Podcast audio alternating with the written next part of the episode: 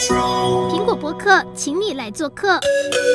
嗨，大家好，我是仲威，欢迎回到苹果播客的法普教室。今天我们请到的是律师林尚瑜，要来跟我们讨论，如果遇到恐怖情人或者是被跟踪骚扰，要如何自保？欢迎林律师。哎，是，谢谢仲威。大家好，我是林尚宇律师哈。好，很高兴我们今天又来法普教室来跟大家聊聊有关这个法律的知识。好，那没问题，因为其实之所以想要讨论这个主题，是因为前一阵子就是屏东发生了一个假车祸真掳人，结果那个女生最后还不幸死亡的案件。嗯，而且呃，这个制造假车祸的人跟这个女生其实基本上是陌生人，嗯，所以我们今天想要探讨两个层面，一个是遇到恐怖情人，就是认识的情况下，如果对方是恐怖情人要怎么处理？嗯，那另外一个层次是，如果今天你根本不认识对方，嗯，但是对方却持续的。跟踪啊、骚扰啊，或者做出更激烈的行为，应该要怎么办？那首先，我们先从恐怖情人这一点开始好了。先从认识的开始，感觉比较简单。对对对，嗯，大家一定都生活中多少，不管是自己啊，或是自己的亲朋好友，可能多少都有这样相关的经验哈。那我们遇到恐怖情人该怎么办？其实很重要的事情是要自保跟收证啊。那目前来讲，我们法律上没有定义说什么叫恐怖情人。那变成说，大家流于说你自己主观的感受，你觉得受到了一点威胁或害怕，他的手段或是采取的一些方式让你觉得不太舒服的时候，可能就是我们认为的这种恐怖情人。那其实现在法律不是说完全不能对恐怖情人来去做处理。好，我们目前有所谓的家庭暴力防治法。那也有刑法上的一个妨碍自由的的处罚，包括强制罪。那甚至是性骚扰防治法里面本身也有这样的定义。那甚至说强到强度再强一点的话，呃，如果他有违反我们的意愿来去逼迫我们去从事一个性行为的话，啊，甚至是有那个妨碍性自主罪的处罚。好，大概是目前其实法律上还是有这些手段啊。对，但这个前提就是。双方一定是要认识的，是不是？我们要像家暴令这种东西，嗯、我们要跟对方是什么样的关系才能申请？那它到底有什么保护的作用？对对，那这个家庭暴力防治法，它就是一个合法保家暴令的法律依据哈。那我们比较骄傲的事情就是说，家庭暴力防治法哈，我国是在亚洲第一部有这部法律的一个国家。好，这是我们非常值得骄傲的事，就是亚洲其他国家都还没有这个时候，我们率先上路了。嗯。那看我们这个定义就知道，它叫家庭暴力防治法。所以首先它所适用的对象，啊，不管是加害人或被害人之间，原则上是限于家庭成员。嗯。我们家庭成员，那家庭成员就是说，要么是亲属，要么是家长家属的关系，那或者是配偶前配偶，这是本来就包括在里面的。对。所以，当你不具备这些关系的时候，第一个是你你无法适用这个法律，好，你没办法说我我今天是被害人，可是我既然没有跟加害人之间没有这关系的话，原则上我不能申请说我要用家暴法来去对他合法保护令来保护我自己，好，这是一个先天上的的的障碍。但所以，如果只是朋友，就不能适用。家暴法吗？对，原则上是这样。但是家暴法一开始只只这样设计，后来呢，呃，在这个二零一六年的时候，哈，我们去修法，增加了一个家家庭暴力防治法第六十三条之一。那这条是把它纳入了一个所谓亲密伴侣的一个过程，哈。那那其实它前提是说，你的被害人满十六岁以后，那如果有一个曾经或现在还是亲密伴侣的话，那这个前提前提底下，你是可以对这个亲密伴侣。好，来去申请适用保护令的这部分。好，其实他当时我们也是称说这个这个条款的修正就是一个恐怖情人条款。哎，就是在家暴令里面增加一个说，我对恐怖情人也是可以适用家暴令这样的情形来保护我们自己。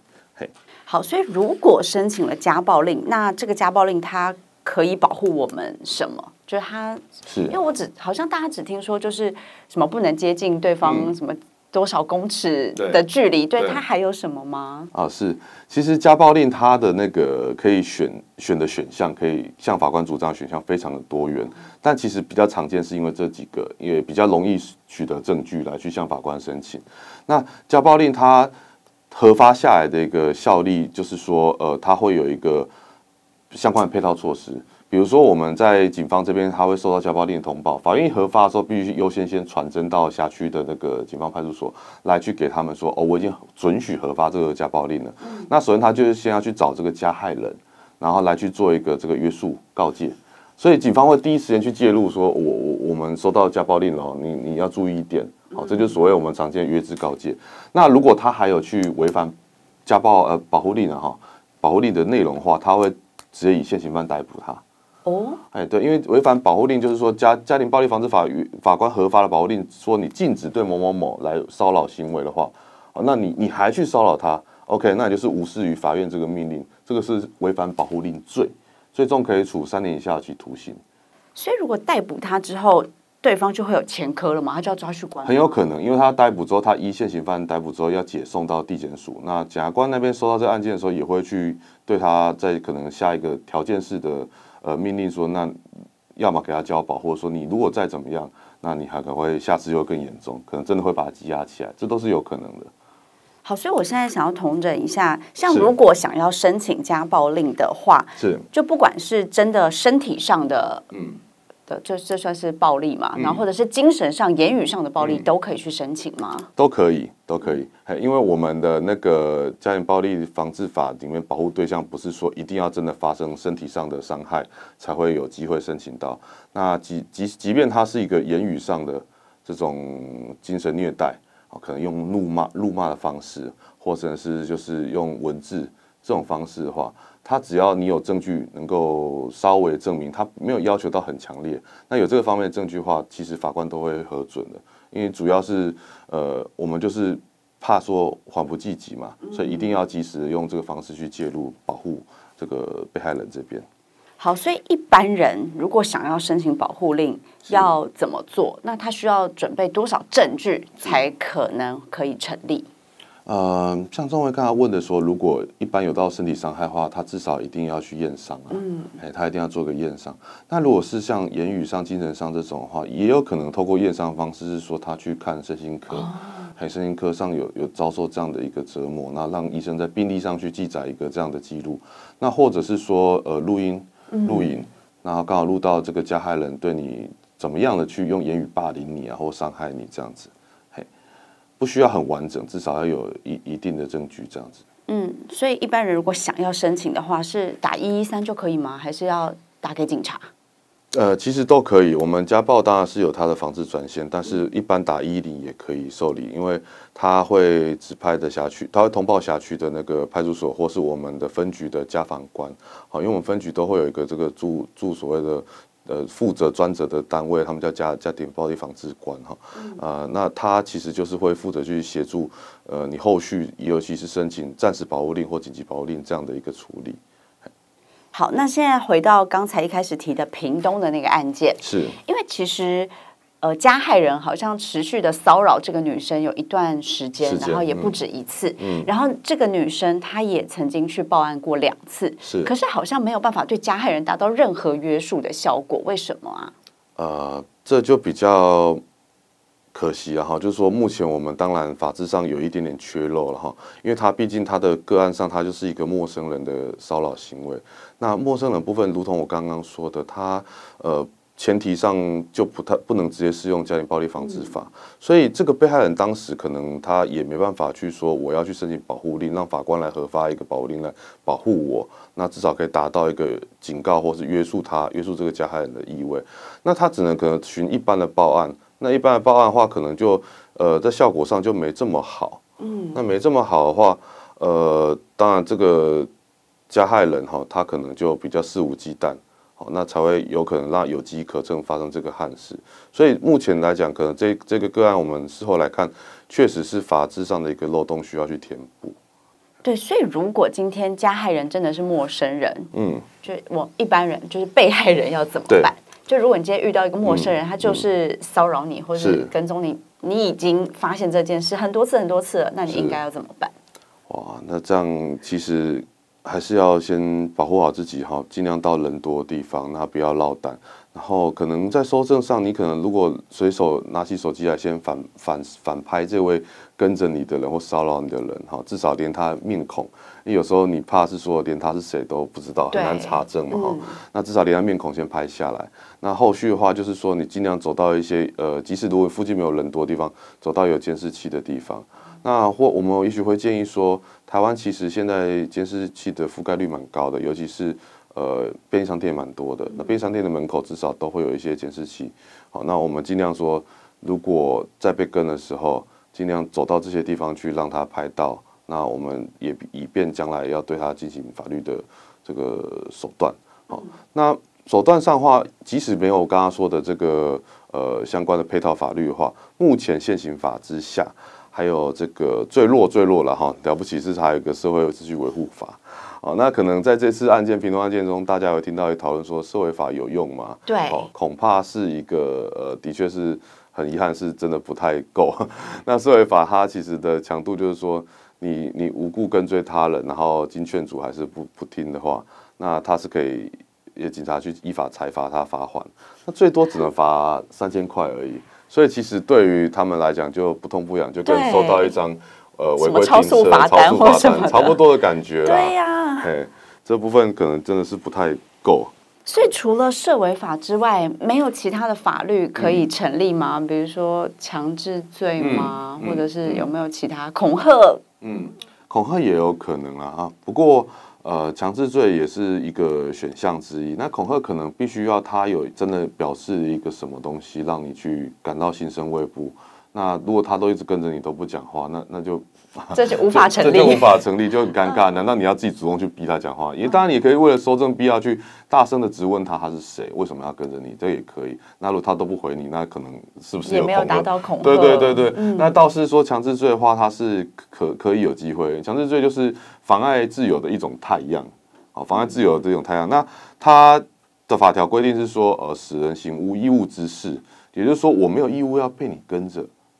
然后被你好像尾随，好，好像让你随时知道我要去哪里。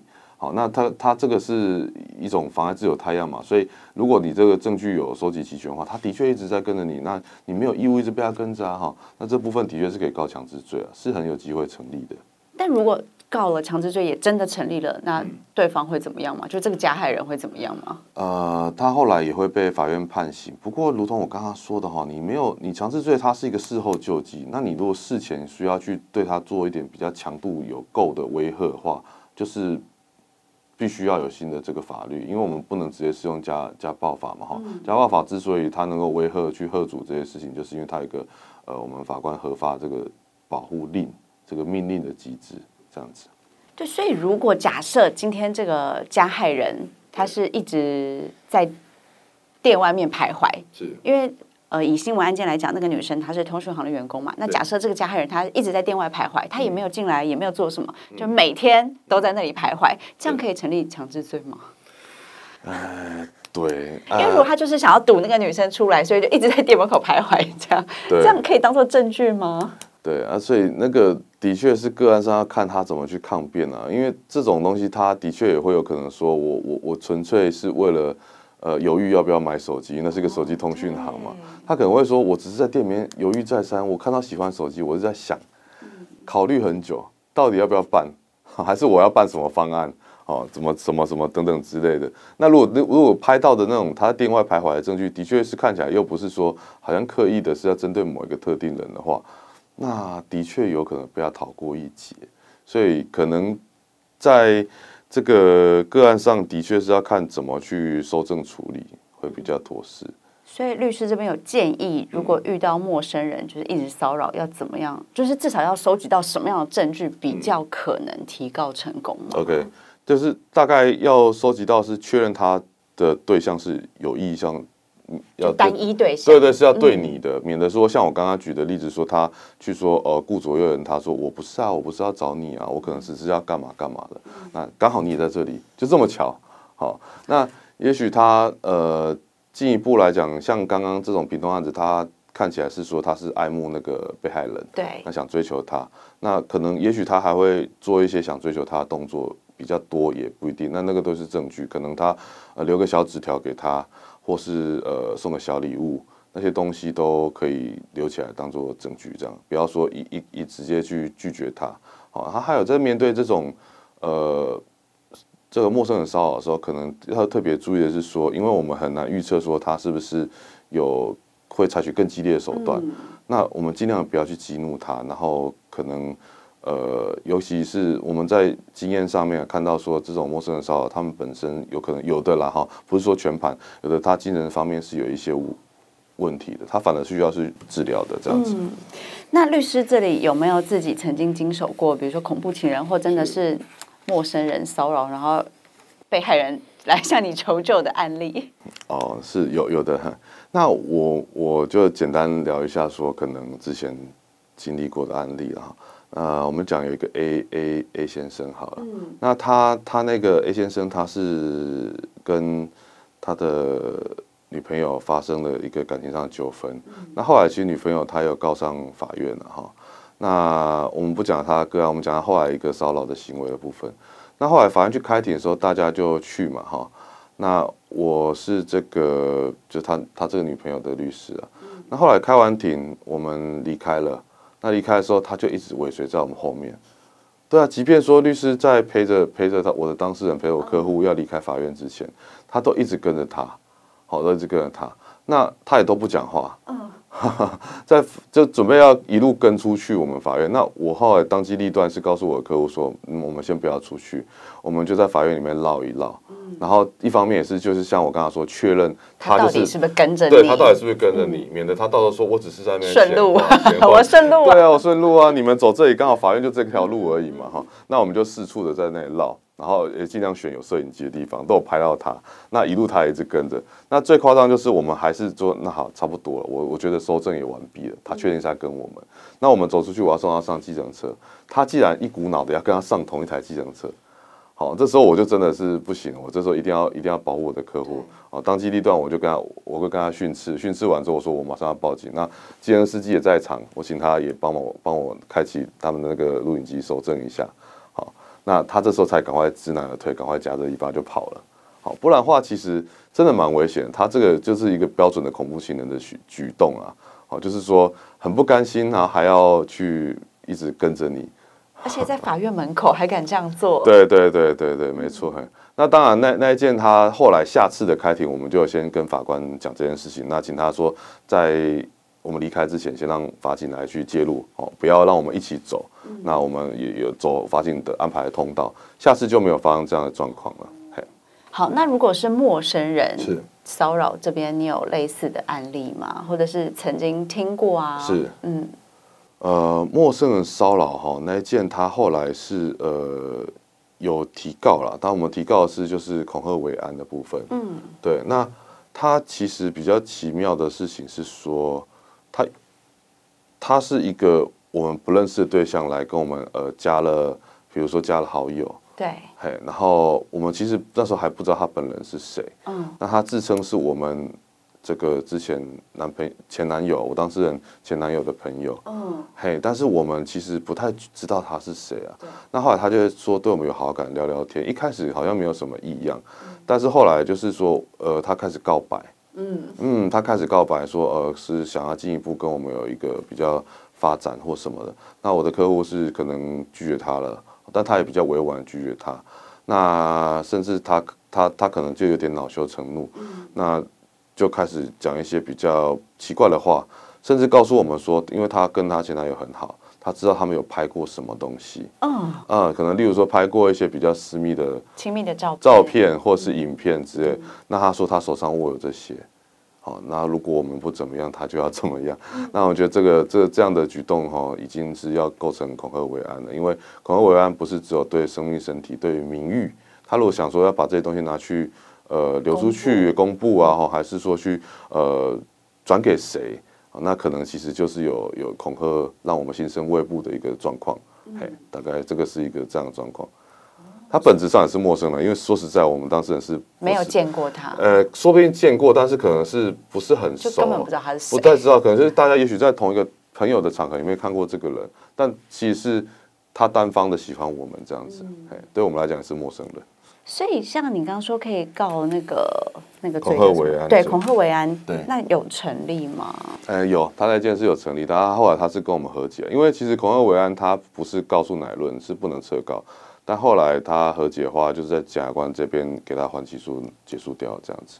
那如果没有和解，他真的就沉醉了，他可以呃可以被起诉判刑的，所以是可以去坐牢。对，这个是有机会去去坐牢。哦，所以对待陌生人可能可以使用恐吓为安这条法。对，恐吓为安，不过前提就是他要真的做出恐吓的这个行为，这样子。嗯、好，那接下来就是一样讨论一下刚才屏东的那个案件嘛，因为新闻出来之后，大家有诸多讨论，然后就发现说，哎，其实呃，之前有一条叫跟踪骚扰防治法，对。好像有想要立这样的法条，但是立法院那边其实就是卡关都没有通过，为什么啊？这个问题它很庞大，也很繁杂，因为其实我们的法律的立法过程哈。主要会两个面向，第一个是说社会事件的发生，嗯、那他会 push 到一些事情推动立法，比如说我们听到以前说呃洪仲秋，那后来也也修改了这个相关的法律，那或者是说早期一点说在这个家暴防治的前期哈，可能是有一个这个邓如邓如文杀夫案，那后来才会有引引申说赶快立法去做这个家庭暴力防治的部分，那这次刚好是一个契机啊，因为发生这样的事件，我们要赶快加紧去推动这个立法。那前面为什么一直卡关？其实这个法，这个法，这部法律哈，跟踪骚扰防治法，它其实曾经出现过非常多的草案版本。那目前哈，比较呃，我们熟知应该是躺在立立法院的目前最新的版本是一个呃，民进党立委他们共同提出的的版本。那早期它其实还有一个行政院版，行政院版。那这些法案为什么都已经提出草案，却到立法院无法通过，迟迟无法通过？它主要有很大的阻力在于说，呃，法条要件里面的认定，因为说我们要去把跟踪骚扰这东西，我们等于是一个，呃，我们之前聊过是通奸除罪化，这个是入罪化，就是把它犯罪化，对，把这个行为列进来说，它应该被用当做犯罪来去处罚。那这时候就遇到问题，就是那强度要落在哪里？可能说它的刑度应该是要多重？嗯嗯，那还有它的前提要件是由由谁来去处理会比较好？因为刚刚说到保护令的部分，它其实是法官才能核发。对。那在目前这个跟踪骚扰防治法里面，曾经出现的版本是说，一开始的那个警告命令。那个警告命令很类似，它设计上很类似保护令。警告命令是警察机关核发的，那这时候就有的有些人就有意见说，哎，警察机关适合来去做这个项工作吗？好，可能是不是我们应该交给法院、交给法官来去核发比较妥适？警察应该是比较是一个执法者、第一线冲锋的这个角色，那他又要身兼执法者，又要身兼来说核发，呃，这个警告命令适不适合？那再来就是我刚才讲的手手段强弱问题，他。跟踪的人，他如果违反了警察这个所谓的警告命令的话，看起来草案的设计是说，他是一样是罚罚款而已，只是比社维法还要重的罚款，可能可以到一万以上，然后十万以下。对，但是社会法是三千嘛？对，所以他草案说，所以大家讨论说，那这样的还有意义吗？没有意义啊。对啊，你的强弱手段强弱程度，不就是还是罚钱吗？对，也没办法让他去关啊。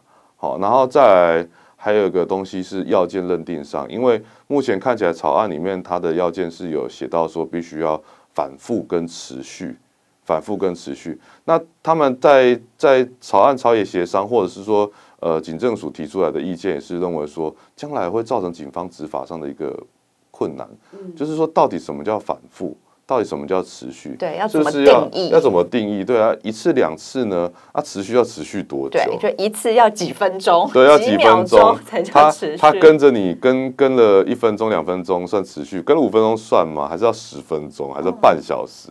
哦，哦，这个有点有点是让让人就摸不着头绪。那还有一个东西是人力的配套措施啊，因为警政署一直在说。我们其实警力上面目前不太够，那你推上这个东西的话，它案量相当的大，将来势必要有相关的配套措施，尤其是呃，目前家暴法这边有所谓的家防官的配置，那家防官是不是要身兼数职，也要去处理这个跟踪骚扰防治法这一块业务，还是说我们警政署还要另外设置其他一个所谓呃，可能呃跟跟骚防治官？我我不知道，不知道有没有这样的将来的这个。规划对，所以这是一个非常呃知识体大的事情。当然要立法很容易，但是要如何去做一个有效的防治，才是我们最关心的。所以感觉这个法这个法条短时间之内也还需要再讨论，可能没那么快可以真的。它主要是我们方向是。我我我看起来，我们方向是确定是要做这样的立法动作，可是就是细节部分一定要比较明确一点，然后也是一个有效的立法，好才能够达到我们要的目的。那目前大概是这部分过不了，是这个原因。这样。好，那最后一个问题，想要问一下律师，如果今天真的遇到了陌生人，我觉得他就是持续的骚扰我或者跟踪我，嗯，你觉得最有效或者是我们最能够做的是什么？保护自己的方法？嗯，最有效、最能做的哈。啊、呃，的确是应该就带着他去辖区派出所吧，最近的派出所。对，因为我觉得那个可能像平东的案件，他可能都是事后再去提告，那拿着那个店里面收证的监视器画面来去派出所提告。那可能真的你发生说正在被跟踪、被尾随的时候，也许第一时间就把他带去。那也让他知道说，我们有这样的心理准备，好，准备要来对你做相关法律行动。也许即使目前还没有这部跟骚跟踪骚扰防治法，那这方面应该某程度来讲是会有给他达到一个维和警惕的效果，好，让他知道说我们不是呃完全不知道，对，完全不知道该怎么保护自己，毫无反击的能力。对对对，因为有时候这种这种人，他们可能会吃软不吃硬，他只觉得说你你如果不知道该如何。保护自己的话，他也许会更得寸进尺。那我们要给他适度的一个这样的警告。嗯，对。然后搜证的部分也是，如果可以的话，就是一定要拍下他的脸。对，一定要拍下他的脸，这样子我们才有机会辨别他的身份，才知道是哪个人。那可能后来后续的部分，也许在立刚刚讲到说跟跟烧防治法配套上，我会建议说，看能不能比照这个呃性侵害防治的部分，能去做一个。注记啊，嗯，就说哪些是这种这种累犯，喜欢有常固定有这种跟梢防治的话，也许让让他在在在某某一个方式适当的方式去揭露说有这样的人在我们辖区内，那让各分局或各辖区派出所多多注意这样的人，哦，可能至少这方面可以建立起一个类似安全防护网的作用。好，OK，那我们今天非常感谢林律师的分享喽，那我们法普教室下次见，大家拜拜，大家拜拜，谢谢。